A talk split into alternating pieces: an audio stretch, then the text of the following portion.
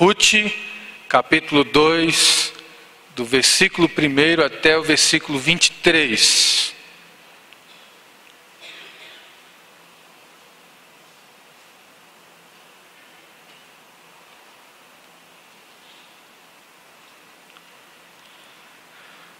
Ruth capítulo 2, do verso 1 em diante, então a palavra do Senhor assim nos diz: Tinha Noemi um parente de seu marido, senhor de muitos bens, da família de Elimeleque, o qual se chamava Boaz. Ruth, a Moabita, disse a Noemi: Deixai-me ir ao campo e apanharei espigas atrás daquele que me favorecer. Ela lhe disse: Vai, minha filha. Ela se foi, chegou ao campo e apanhava após os segadores. Por casualidade entrou na parte que pertencia a Boaz, qual era da família de Elimeleque. Eis que Boaz veio de Belém e disse aos segadores: O Senhor seja convosco. Responderam-lhe eles: O Senhor te abençoe. Depois perguntou Boaz ao servo encarregado dos segadores: De quem é esta moça? Respondeu-lhe o servo: esta é a moça moabita que veio com Noemi da terra de Moabe.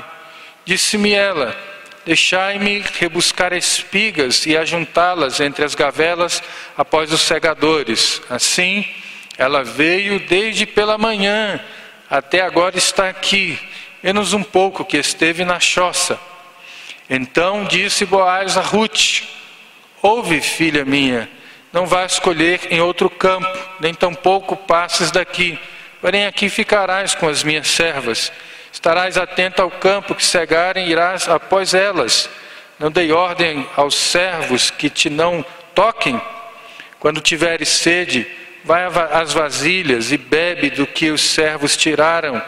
Então, ela, inclinando-se rosto em terra, lhe disse: Como é que me favoreces e, faz, e fazes casos de mim, sendo eu estrangeira?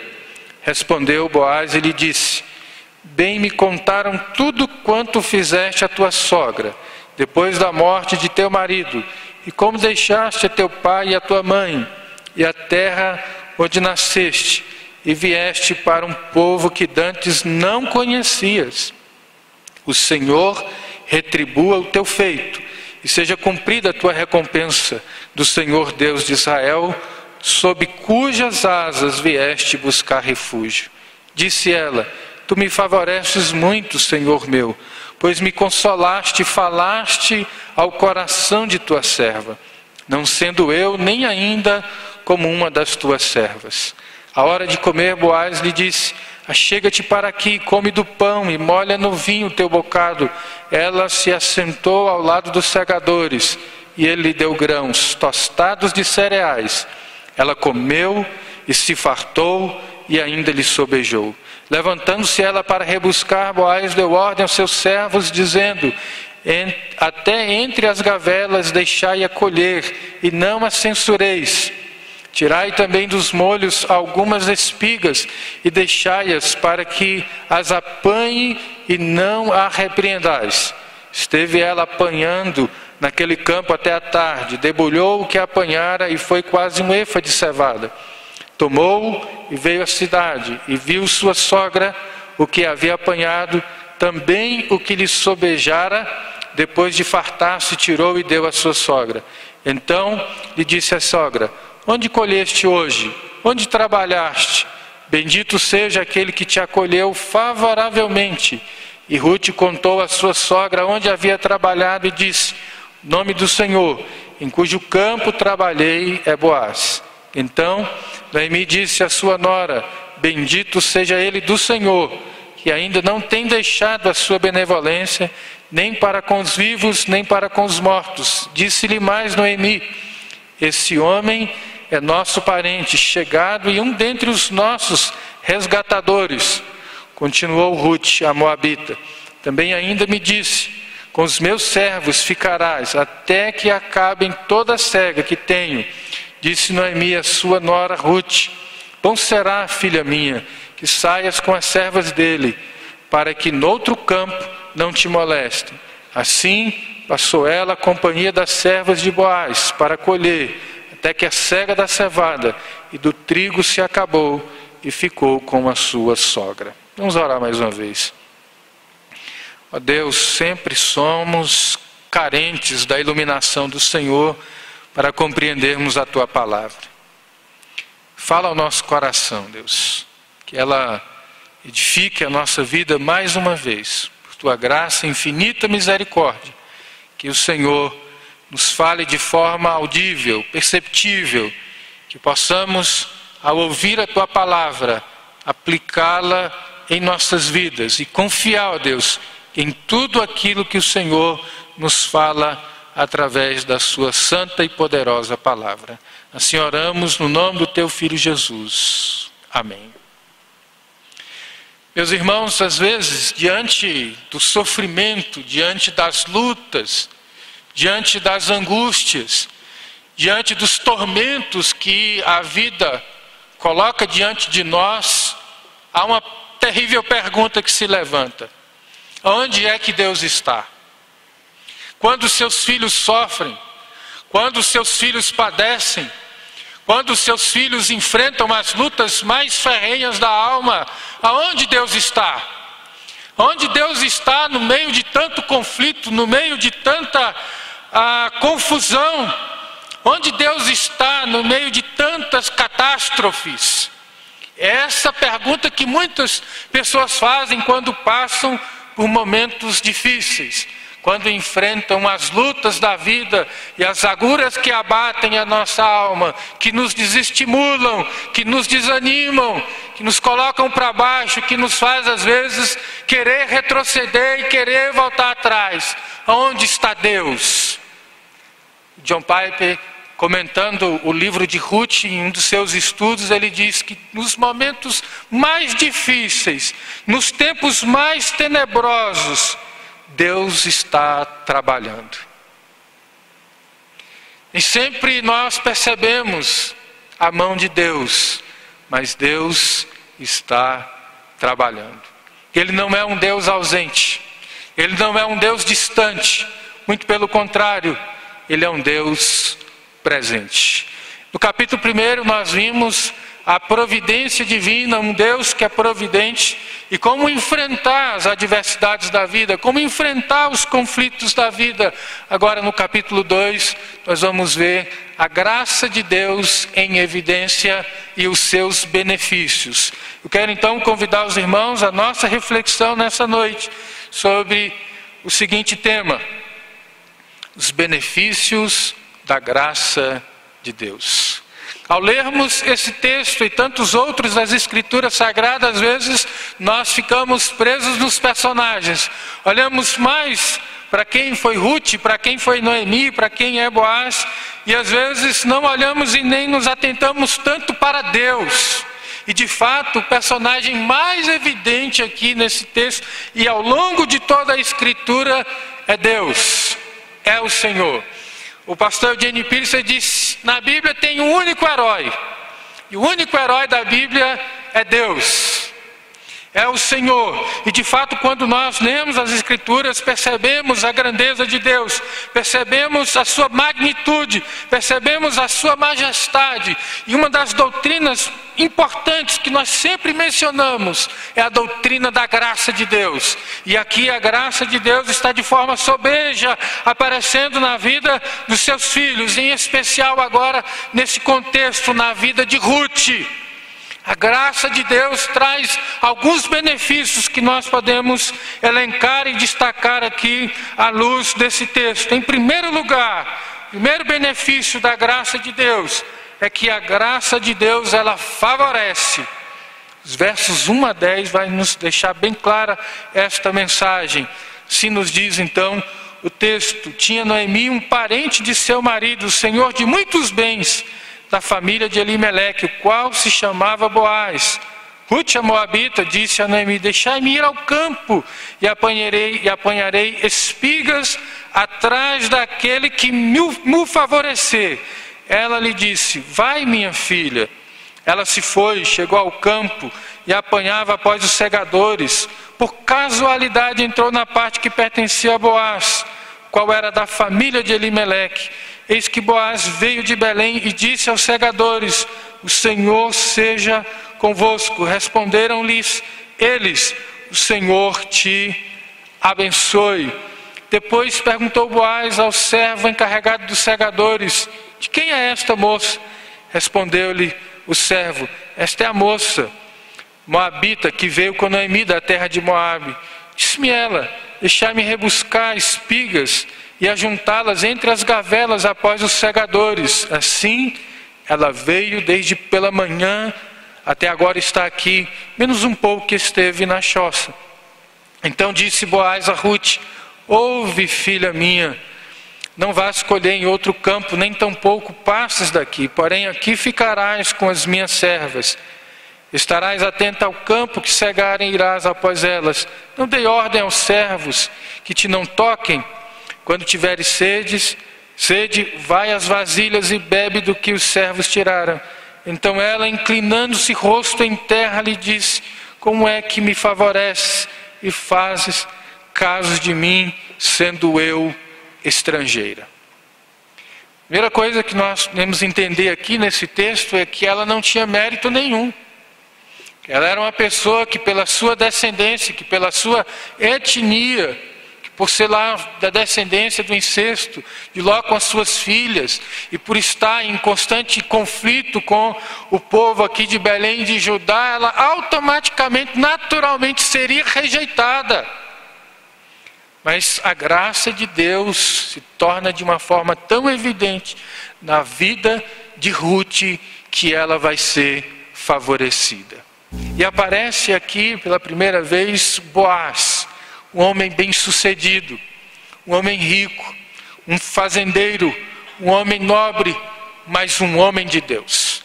E aqui nós vamos aprendendo algumas lições importantes a respeito da graça do Senhor, deste favor que nenhum de nós merece, desse favor que ninguém é capaz de receber pelos seus próprios recursos, porque é bom ou porque é gentil. Pelo contrário, nós somos alvo da graça de Deus a despeito da nossa condição, a despeito da nossa miséria, a despeito do nosso pecado, a despeito da nossa história, a despeito de onde nós viemos. Deus, por sua graça maravilhosa, ele nos alcança e agora de uma forma muito especial, a graça de Deus é um favor que ninguém merece, ela vem favorecer a vida de Ruth, dando a ela a oportunidade de colher espigas num campo, para poder ter dali desse campo o seu sustento. Deus, na sua graça, não apenas nos perdoa, não apenas apaga as nossas transgressões e o nosso pecado, Ele é também um Deus que nos favorece com o seu sustento.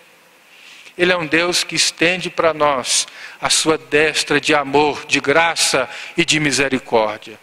E que maravilhoso é nós percebermos, meus irmãos, que Deus levantou uma pessoa, levantou Boaz. Ao olharmos para a vida de Ruth, nós podemos perceber também, olhando para a nossa história, que Deus levanta graciosamente pessoas para nos ajudar. Isso é fruto da graça de Deus. Embora o texto aqui, o escritor diga que foi uma casualidade, nós sabemos que para Deus não há acasos, para Deus não há imprevistos, para Deus não há um por acaso. Quando nós lemos todo o livro, de fato percebemos que era boa mão de Deus a conduzir do início ao fim a vida de Noemi e a vida de Ruth.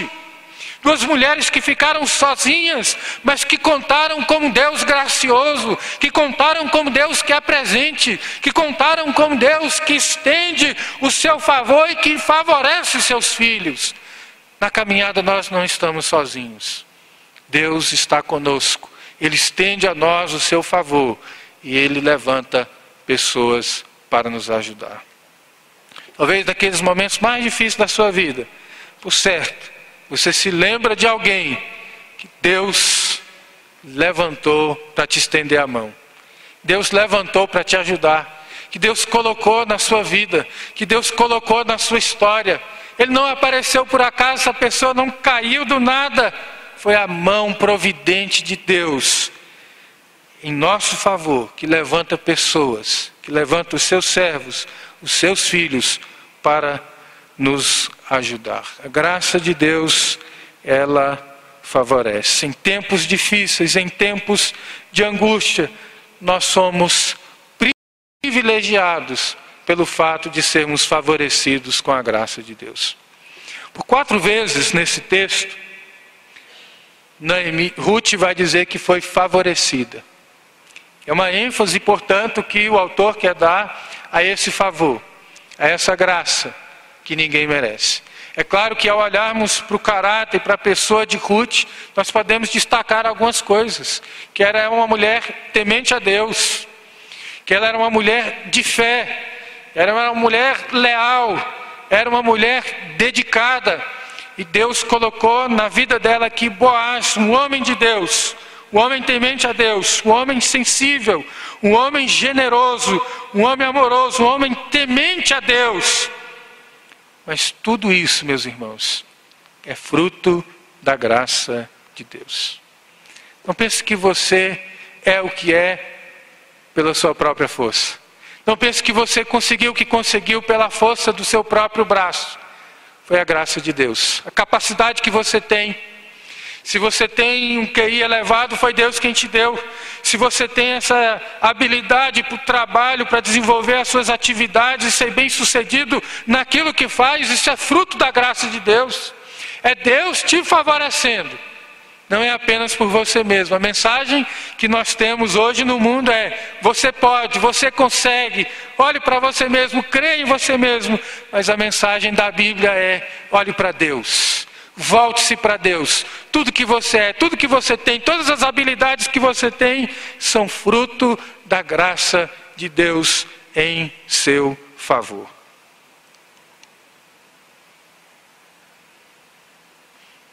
Primeira lição importante que aprendemos, portanto, ao olharmos para esse texto, é que a graça de Deus, ela nos favorece. A segunda lição que nós podemos extrair desse texto é que a graça de Deus, ela acolhe. Os versículos 11 e 12. Acompanhe comigo mais uma vez o texto da palavra do Senhor.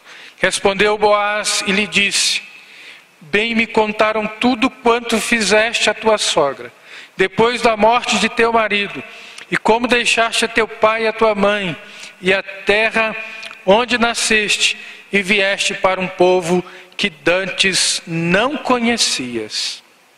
O Senhor retribua o teu feito, e seja cumprida a tua recompensa do Senhor Deus de Israel, sob cujas asas vieste buscar refúgio. O segredo do livro de Ruth está aqui nesses dois versículos. Por que, que Deus a favoreceu? Por que, que Deus a acolhe com a sua graça generosa? Que, que Deus estende a ela o seu favor, a sua graça? Por que, que ela recebe tantos benefícios da parte de Deus? E alguém poderia pensar que aqui é uma, uma relação de troca, uma relação de barganha. Eu vou fazer para Deus e Deus vai fazer para mim. Nada disso. Mas o segredo aqui é que Ruth abandonou tudo para servir a Deus. Ela abandonou o seu país, ela abandonou a sua religião, abandonou os seus deuses. Veja que Orfa, ao voltar para a terra de Moabe, volta também para os seus deuses, volta também para uma cultura onde se adorava Baal, para uma cultura ante-Deus, distante de Deus, a parte de Deus. Mas Ruth não, ela abriu mão de tudo isso. Ela abriu mão da sua vida de pecados, ela abriu mão da sua vida de idolatria e ela buscou refúgio nas asas de Deus, como diz aqui o autor desse texto tão maravilhoso, porque a graça de Deus acolhe, a graça de Deus abraça, a graça de Deus traz para perto aquele que estava distante meus irmãos, quão maravilhoso é nós olharmos para a Escritura Sagrada e percebermos que Deus é um Deus que acolhe os seus filhos. Todos aqueles que buscam refúgio em Deus são por Deus acolhidos. E é maravilhoso ler isso nos Salmos. Grande questão nos Salmos é que os salmistas eles passam pelos mesmos dilemas que nós, pelas mesmas dores, mas eles sempre buscam o refúgio em Deus. E aqui nós encontramos Ruth buscando abrigo em Deus, porque Deus a acolheu debaixo das suas asas. Se você puder acompanhar comigo o Salmo 57, o primeiro versículo, olha o que o salmista diz. Salmo de número 57, o salmo de Davi.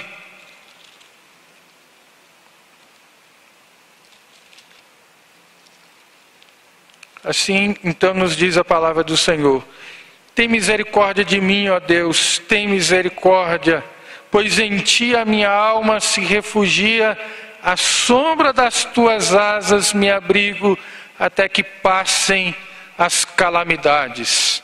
Davi escreve esse salmo quando ele estava fugindo de Saul. Saul querendo tirar-lhe a vida, ele busca refúgio em Deus.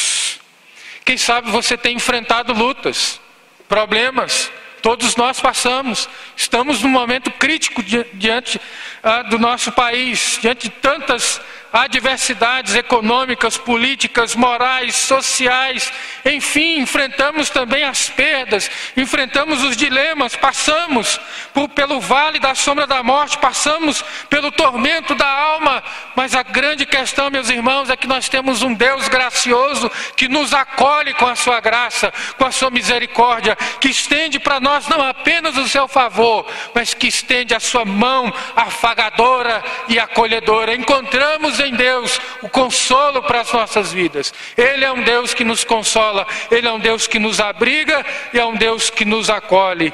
Paulo escrevendo também aos Coríntios, na sua segunda carta, no capítulo 1, ele diz: Olha, diante das lutas e aflições, nós somos consolados pelo Deus de toda a consolação, para podermos consolar aqueles que sofrem. Encontramos Deus consolo necessário para as nossas vidas. Primeiro benefício da graça é que a graça de Deus, ela nos favorece. Segundo benefício é que a graça de Deus, ela nos acolhe. E o terceiro benefício é que a graça de Deus, ela nos alegra. Verso 14 em diante, isso vai ficar claro para nós. Então, mais uma vez, se você puder acompanhar comigo o texto, diz assim: A hora de comer, Boaz lhe disse: Chega-te para aqui, come do pão e molha no vinho teu bocado. Ela se assentou ao lado dos segadores e ele lhe deu grãos tostados de cereais. Ela comeu e se fartou e ainda lhe sobejou. Vejam que daqui por diante, meus irmãos, uma alegria intensa. Primeiro, porque ela é convidada para participar de um banquete, onde só pessoas honradas poderiam participar. E vinho nas Escrituras Sagradas é símbolo de alegria. A partir desse momento, a vida de Ruth começa a ter a intensificação da alegria. Uma mulher desterrada, fora de casa, desabrigada, viúva, sozinha com a sua sogra, agora ela tem o privilégio de ter a sua vida alegrada por Deus. E aí o texto então continua nos dizendo ah, o seguinte: levantando-se ela para rebuscar, Boaz deu ordem aos seus servos, dizendo: Até entre as gavelas, deixai-a colher, e não a censureis. Tirai também dos molhos algumas espigas, e deixai-as para que as apanhe e não a repreendais. Esteve ela apanhando naquele campo até a tarde, debulhou o que apanhara e foi quase um efa de cevada. Tomou e veio à cidade, viu sua sogra o que havia apanhado, também o que lhe sobejara, depois de fartar-se, tirou e deu à sua sogra. Então lhe disse a sogra: Onde colheste hoje? Onde trabalhaste? Bendito seja aquele que te acolheu favoravelmente. E Ruth contou à sua sogra onde havia trabalhado e disse: O nome do Senhor em cujo campo trabalhei é Boaz. E Boaz a acolhe. E daqui por diante, meus irmãos, nós vamos ver que a alegria dela se intensifica. Salomão, escrevendo em Provérbios, ele diz que as bênçãos de Deus enriquecem e com elas o Senhor não traz desgosto. Um Deus que produz alegria na vida do seu povo por meio da sua ação graciosa. Salmistas também vão dizer: Alegrei-me quando me disseram, vamos à casa do Senhor, porque de fato na presença de Deus há alegria. Choro pode durar uma noite, mas alegria vem pela manhã. São essas as promessas que Deus nos dá em Sua palavra. Ao passar pelas lutas, ao passar pelos dilemas, tenha certeza que a graça de Deus é contigo. Eu quero concluir fazendo algumas afirmações importantes, dizendo que quando você abraça a fé, você pode contar com o favor de Deus. Quando nós abraçamos a fé, Deus jamais nos abandona, Ele jamais nos deixa sozinhos. Jamais você estará sozinho nesta caminhada. O Senhor se coloca ao seu lado. O salmista, no Salmo 23, último versículo, ele diz: Bondade e misericórdia me seguirão todos os dias da minha vida, e habitarei na casa do Senhor para todo o sempre. Pois que nós abraçamos a fé, nós jamais estaremos sozinhos. E quando você abraça a fé, tenha certeza que o consolo de Deus vem ao seu coração. Diante das lutas mais intensas, Deus é um Deus que consola e que conforta o seu povo. Que essa palavra nos motive e nos anime a continuar a nossa caminhada, contando com a graça de Deus em nosso favor. Vamos louvar o Senhor